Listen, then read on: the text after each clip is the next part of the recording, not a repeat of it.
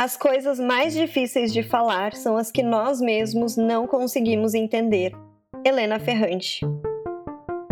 Oi, eu sou a Gi e eu tô lendo Lugar de Fala, da Djamila Ribeiro. Oi, eu sou a Mari e eu tô lendo Garota, Mulher, Outras, da Bernardine Evaristo. Seja muito bem-vinda ao Tinha Que Ser Mulher. Quem nos acompanha por aqui há mais tempo já sabe, nós somos discípulas de Helena Ferrante.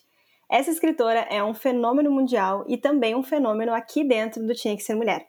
Ela já vendeu mais de 30 milhões de exemplares, tem obras que são sucesso de crítica e caiu no coração de muitos leitores no mundo todo, inclusive da gente. E tudo isso sob um pseudônimo, porque Helena Ferrante não é o nome da escritora. O verdadeiro nome dela é secreto, apesar de já haver várias especulações sobre a real identidade da escritora. Mas isso é papo para outro episódio. Falando em outro episódio, nós também já dedicamos um inteirinho para falar da autora, que é o nosso episódio de número 18 mas hoje a gente vai falar especificamente sobre uma das obras dela, A Filha Perdida, um livro que tem o espírito de Helena Ferrante e que recentemente foi adaptado em um filme pela Netflix. Para a gente começar o nosso papo, é importante retomar um pouco sobre o livro, que foi publicado em 2006. O enredo é o seguinte: a gente conhece a Leda, que é uma professora universitária que está fazendo aniversário de 48 anos. As filhas dela vão morar no Canadá com o pai e por isso ela se vê totalmente livre para cuidar de si, sem aquele peso diário da maternidade. Então, ela decide descansar por um tempo no litoral italiano. E nas suas idas e vindas à praia, ela começa a observar de longe uma família napolitana, e principalmente a menina dessa família, que está sempre brincando com uma boneca. Logo, isso se torna uma obsessão ao ponto dela ir à praia não mais para descansar, mas sim para observar a família, tipo bem stalker mesmo. E é através dessa observação da família que ela começa a resgatar algumas questões da sua própria vida, principalmente alguns dilemas em relação à maternidade, chegando a questionar se ela realmente queria ser mãe e abordando alguns tabus sociais. Eu, pessoalmente, achei um livro complexo, né? E não por ser difícil de ler, mas porque os personagens, né, e principalmente a nossa protagonista, a Leda, é, eles têm uma profundidade absurda. Eu sempre fico muito fascinada com a capacidade que a Helena Ferrante tem de ir a fundo nesses personagens, ao ponto de que não dá pra gente acreditar que eles são fictícios. A impressão que eu tenho é que durante a leitura a gente está realmente entrando na mente dessas pessoas que são reais, analisando os pensamentos mais secretos que elas têm. E A Filha Perdida não é uma história cheia de reviravolta, e até dá para dizer que o livro em si não tem tantos acontecimentos super relevantes, mas tudo, tudo acontece dentro da mente dessa personagem. E é muito incrível assim a profundidade que um enredo tão simples pode ter nas mãos de uma escritora como a Ferrante. Pois é, a Helena Ferrante tem esse dom de contar uma história que sempre perpassa o livro. Por mais que nesse caso a gente esteja falando de um livro pequeno de tamanho, ele é imenso, porque os livros dela nunca são só aquelas palavras escritas. Tem todo um significado por trás. Como boa discípula de Helena Ferrante, que já leu todos os seus livros, eu entendo que a escrita dela busca aprofundar a experiência de ser mulher. E nesse livro ela faz um recorte de um momento da vida da Leda.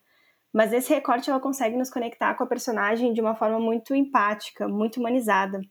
A Leda é uma mãe cansada, uma mãe que não necessariamente se realizou na maternidade.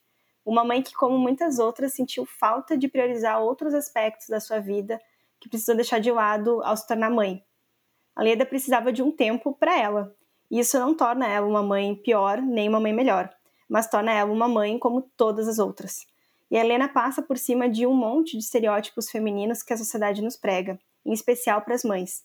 Por isso que o livro é tão importante e ele sempre vai ir além da palavra escrita, porque a gente não pode resumir a vida da Leda por aquele pedaço que aparece no livro.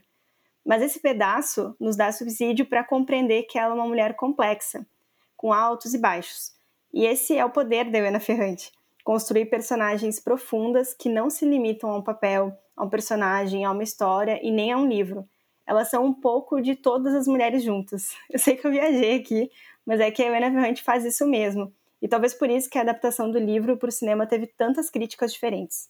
Em dezembro do ano passado, A Filha Perdida foi adaptada para um filme da Netflix.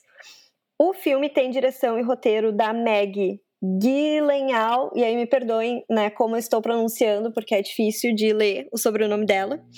E no elenco, atrizes como a Olivia Colman, a Jessie Buckley e a Dakota Johnson. O filme também foi indicado ao Oscar desse ano, com a Olivia Colman concorrendo na categoria de melhor atriz. Além disso, foi o filme vencedor na categoria Melhor Filme no Spirit Awards, que é um tipo um Oscar independente que é dedicado a filmes feitos por menos de 20 milhões de dólares. Não é aquele tipo de filme hollywoodiano cheio de ação, então não vá assistir com essa expectativa. É o tipo de filme que tem cenas que nos fazem refletir mesmo, com uma narrativa um pouco mais lenta, respeitando até mesmo o ritmo que tem no livro e nós ficamos super curiosas para assistir o filme e tirar as nossas próprias conclusões. Teve uma imagem do filme, uma cena do filme que viralizou bastante no Instagram, que é um trecho em que a Leda está contando que passou três anos sem ver as filhas e que esse período foi maravilhoso. Mas ela não diz isso sorrindo, alegre, curtindo a folga. Ela conta isso com dor, ela conta isso em lágrimas. E esse trecho resume muito da essência do filme. Se libertar do que esperavam dela enquanto mãe não foi fácil para Leda. Muita gente está julgando a personagem, chamando ela de egoísta e tudo mais, mas não é bem assim, porque ela sofreu muito. A culpa tomou conta dela, né? Não foi fácil. Aliás, se fosse um personagem homem, todo mundo acharia normal, né?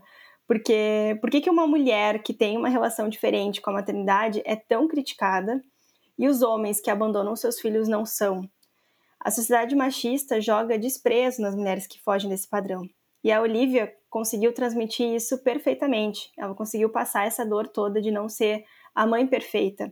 Eu já me sinto super íntima da, da atriz, sabe, Mari, depois de assistir The Crown, que para quem não sabe, ela interpreta a rainha da Inglaterra. E esse papel, escrito pela Helena Ferrante, caiu como uma luva para a atuação dela. É um filme meio cansativo? Olha, acho que dá para dizer que sim. Mas a vida das mães também é cansativa, sabe? Então, enfim, brincadeiras ou não à parte, eu acho que é um filme que pode ficar meio confuso para quem não leu o livro. Talvez nem tudo tenha sido explicado. Talvez a essência da escrita da Helena Ferrante precise ser absorvida antes do filme. Mas para quem vive a maternidade, para quem se conecta com esses sentimentos, eu acho que o filme fica claro até demais. Tanto que eu assisti com a minha mãe, que nunca leu Ferrante e amou o filme. Porque tem sentimentos que não precisam ser ditos, que não precisam ser tão desenhadinhos para todo mundo entender. Isso faz parte do desconforto do filme. E eu acho que ter uma diretora mulher contribuiu muito com esse sentimento. Então, assim, diante de tudo isso, eu posso dizer que eu gostei bastante e que eu imaginava a adaptação exatamente dessa forma. Nossa, eu concordo 100%, Gi. No começo eu achei um filme bem cansativo, né? Difícil assim de digerir, bem monótono até. Tanto que eu assisti ele metade em um dia e metade no outro. Só que, para minha surpresa, da segunda metade para o fim, eu comecei a gostar do filme, justamente porque ele avançava nesses dramas e conflitos internos das personagens, né, em especial da Leda. Mas eu sinto que, de fato, ter tido essa experiência de leitura antes me preparou para o filme.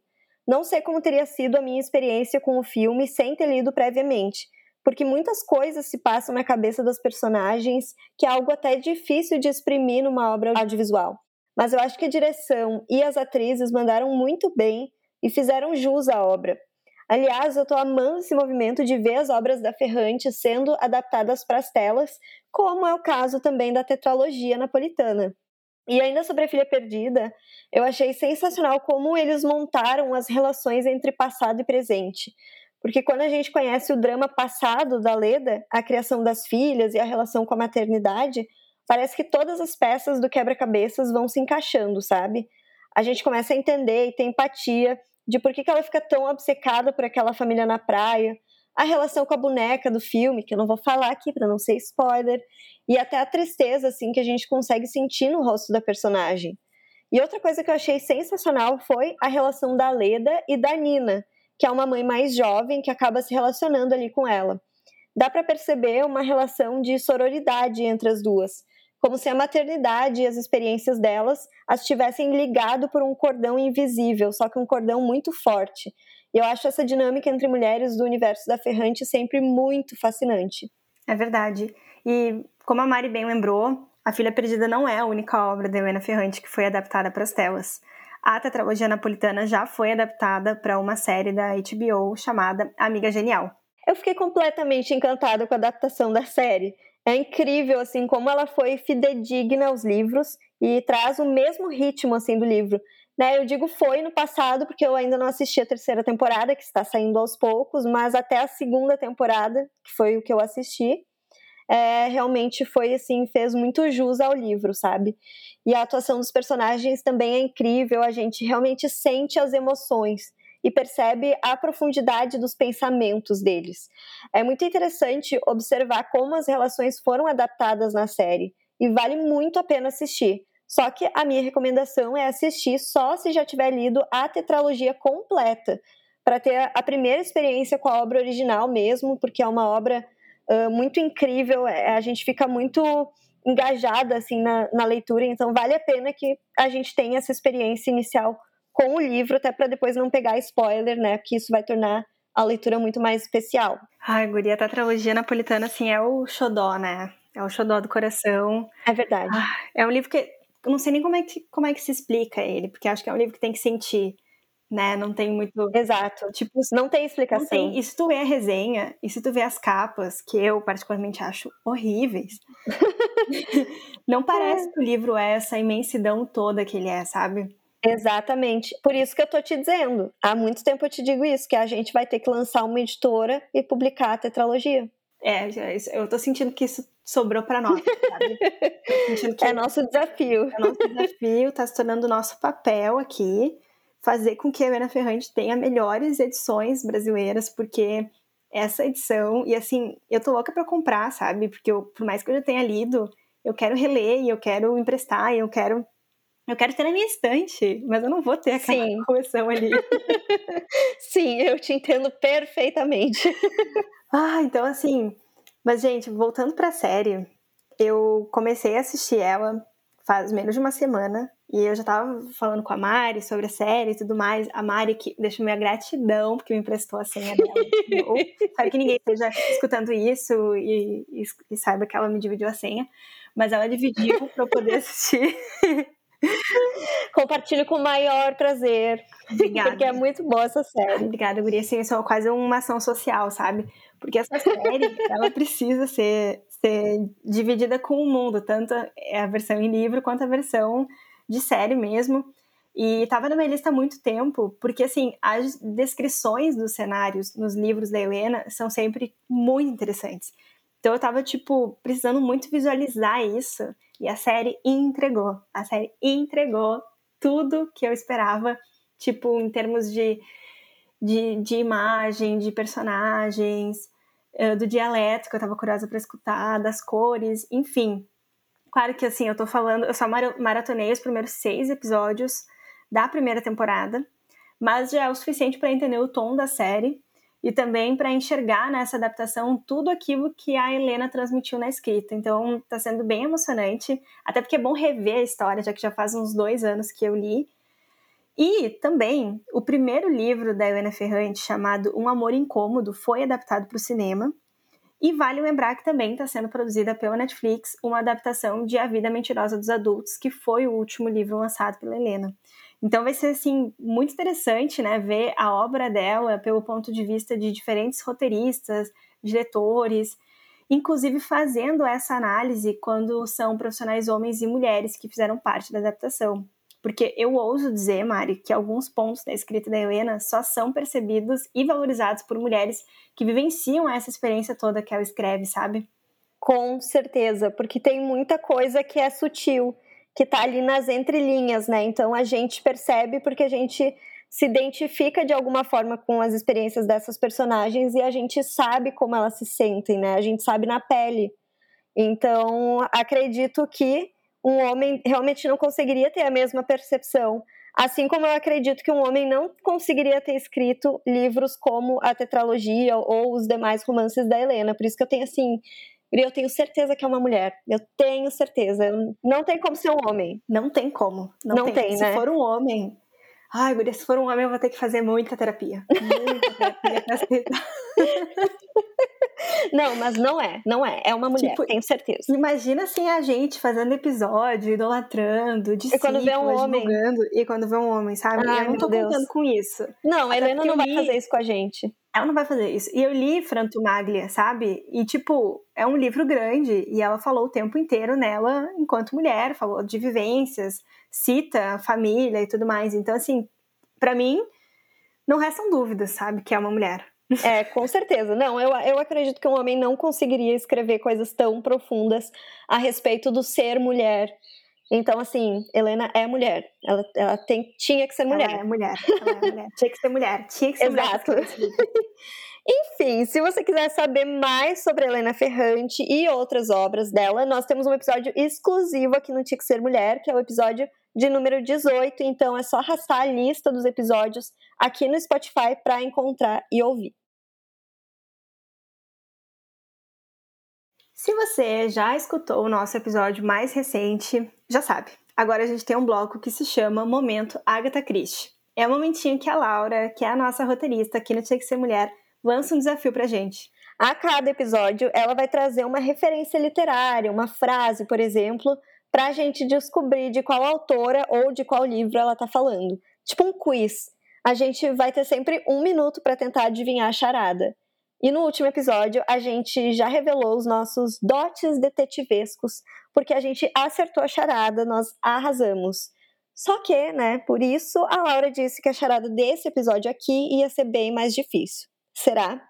A gente tá nervosa, mas vem, Laura, vem. Vem trazer esse desafio. Vem, Laura! então, a dica, eu vou dar uma dica muito simples. É uma escritora brasileira. Essa é a dica. E o trecho é assim. Ela sabia que o mundo em que viviam não nutria pessoas como ele para que tivessem musculatura de espírito para viverem abertamente suas verdades. Eita. Agora é aquele momento que a gente chuta qualquer escritora brasileira. Porque, tipo, eu não tenho a menor ideia. Lista de escritoras brasileiras, né? Bom, eu acho que a gente pode trazer alguma coisa assim de, de Eliane Brum. Aham. Eu, de... eu pensei. Não sei em quem que eu pensei. Deixa eu ver. Olha. Carla Madeira. Ah, também, Carla Madeira. Carla Madeira. Talvez Raquel de Queiroz, será? Não sei, me veio a Raquel assim na cabeça. É, Eliana Alves Cruz. parece que agora eu esqueci todas as escritoras brasileiras que existem. Ai, meu Deus. Vocês não esquecem do nome do livro, né? É para adivinhar o livro, não? Ah, é verdade, é verdade. Ai, ai meu Deus, mano. Eu, eu, eu, acho que, que pode estar em Tudo é Rio. Tudo é, é, eu voto em Tudo é Rio também, ou algum livro da Raquel de Queiroz. Tá, mas a gente vai ter mais alguma dica? Não, é só essa dica, Mariana. Ai, meu Deus do céu. Mas isso é... Ai, meu deixa Deus. Eu pensar, deixa eu pensar. O que, que a gente vai cantar a Vitória no episódio passado? Cinco. O que, que mais, doutora? Não, Uma, duas. Pressão. Dois. A gente quer te convidar a ler mais em 2022. Ao fazer parte do nosso grupo de madrinhas, você tem acesso às nossas leituras mensais. Lembrando que nesse ano a gente está vendo livros escritos por mulheres negras. No clube, você também tem acesso aos encontros mensais de happy hour online e a um grupo exclusivo para as madrinhas. E claro, além disso tudo, você também apoia o nosso podcast. Além disso, a gente também vai fazer um desafio literário e vamos começar a leitura de O Caliban e a Bruxa da Silvia Federici. A leitura vai ser bem espaçada e ainda dá tempo de fazer parte, hein? Porque em março a nossa meta é ler apenas a introdução para a gente ir se familiarizando com a obra. Gostou? Quer fazer parte? Então vem ser madrinha do Tinha que Ser Mulher. Você confere mais informações e também o link para madrinhar aqui na descrição do episódio e também na nossa bio lá do Instagram, arroba, underline, Tinha que Ser Mulher. A gente está te esperando para essas leituras. E agradecemos mais uma vez às nossas madrinhas por nos acompanharem por aqui, no Instagram, no WhatsApp e em todos os nossos encontros. Ana Guimarães, Bárbara Rodrigues, Bianca Henneman, Carolina Marco, Carolina Mendes, Daniele Avelino, Elisandra Betega, Elisa Ponciano, Gislaine Rodrigues, Ingrid César Aires, Jaqueline Schmidt da Silva, Jéssica Cristianetti, Jéssica Scherer, Joyce Rossato, Meg Moraes, Michele Bernardi, Paola Topke, Rafaela de Liquiche, Rovana de Azevedo, Sinara Reck Alves, Tassiana Uman, Tami Moraes, Tanara Gressler, Tuane Borba de Freitas e Viviane Guimarães. Esse podcast foi produzido pela Ubaia Podcasts, teve roteiro da Laura e edição de som do Gabriel. Não deixe de conferir outros conteúdos lá no Instagram da nossa comunidade, arroba, underline, tinha que ser mulher. Tchau! Tchau! Cadê o beijo? Ai, o público pede. O público pede.